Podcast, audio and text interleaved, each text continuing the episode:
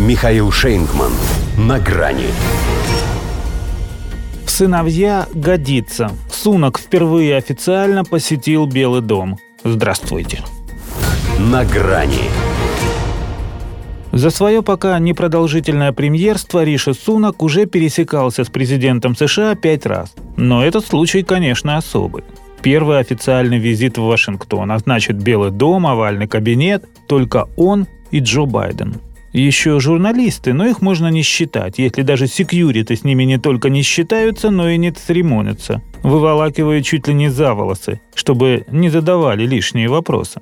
Глава британского кабинета, зарекомендовавший себя проамериканским лизоблюдом, угадывающим любые желания гегемона, наверняка догадался предварительно порепетировать перед зеркалом глупую улыбку, чтобы соответствовать самодовольно-одобрительной ухмылке хозяина этой богадельни, которой тот обычно сопровождает вольное обращение его охранников с прессой. А то премьеры Испании и Дании, которым довелось лицезреть изгнание торговцев из храма, выглядели как-то растерянно.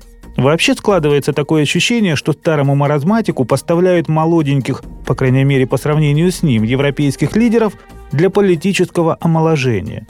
Пока что-то не похоже, чтобы это работало, но, возможно, там накопительный эффект.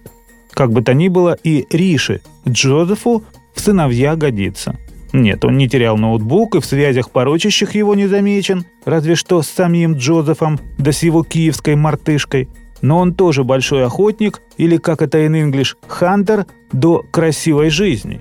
И Украину юзает так, что пыль стоит. По этой части и для него Байден, что отец родной. Готов выпрыгнуть из своих коротеньких штанишек. Это не фигура речи, это фасон, они у него реально не дотягивают до носков. Чтобы залезть вперед батьки в пекло. Просит за это немного. Во-первых, содействие в назначении генсеком НАТО британского министра обороны Бена Уоллеса. Там в сентябре местечко освобождается, а представитель Соединенного Королевства последний раз занимал его аж 20 лет назад.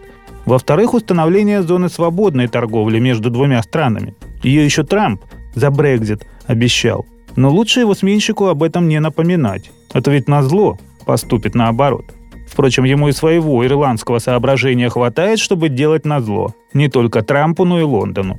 Требует сначала, вопреки всяким Брекзитам, вернуть Северной Ирландии торговые отношения с ЕС. А вот Сунаку соображения не хватает, если не понимает, что для США любая сделка имеет смысл, если они сделают того, с кем ее заключают. А может этого он и добивается? Ведь никогда главные лица мирового англосаксонства не выглядели столь унизительно для его родоначальников. Англичане в самом страшном сне не могли представить, кто будет вершить их судьбу. И это только кажется, что индус и ирландец, они, если честно, не пара, не пара, не пара. Но в сыновья Риши Джозефу годится, а вот в премьеры суверенного государства не очень. Вот она, его месть бывшей метрополии. Пусть теперь она почувствует себя в шкуре колониального придатка. До свидания. «На грани» с Михаилом Шейнгманом.